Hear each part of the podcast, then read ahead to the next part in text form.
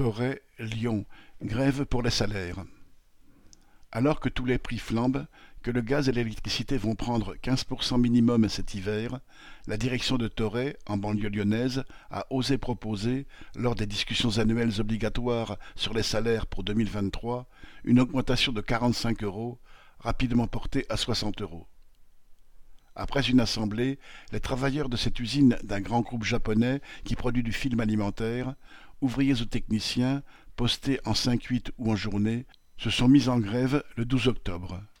Selon une tradition établie lors d'une grève mémorable en 2018, ils ont installé leur piquet avec Barnum et barbecue sur la pelouse devant l'usine. Refusant le mépris de la direction, ils réclamaient au moins les 100 euros obtenus pour 2022 par une grève en mai dernier. Sur 480 salariés au total, dont 80 intérimaires, 150 travailleurs ont fait grève. Quatre lignes de production sur cinq étaient à l'arrêt. Et pour la première fois, des travailleurs du cinquième atelier, l'OPP, ont rejoint la grève, applaudis par tous.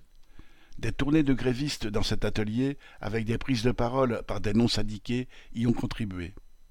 Les salariés des bureaux n'ont pas franchi le pas, mais regardent la grève avec sympathie, comme en atteste l'attitude de la CFDT, très minoritaire, sauf chez les cadres, qui s'est senti obligée pour la première fois de sortir un tract soutenant les revendications.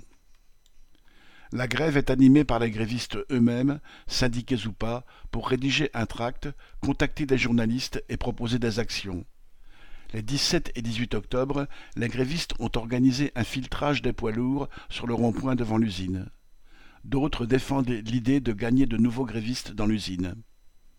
Finalement, mardi 18 octobre, la direction a convoqué les délégués pour une nouvelle proposition.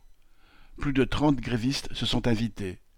Ils ont pu entendre le langage perché et méprisant de ce duo proposant finalement 80 euros d'augmentation générale.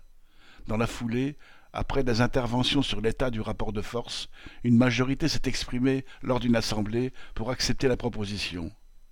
Plusieurs ont souligné que depuis la grève de mai, de nouveaux grévistes ont été gagnés, ce qui a renforcé la cohésion du groupe et sera utile pour la prochaine.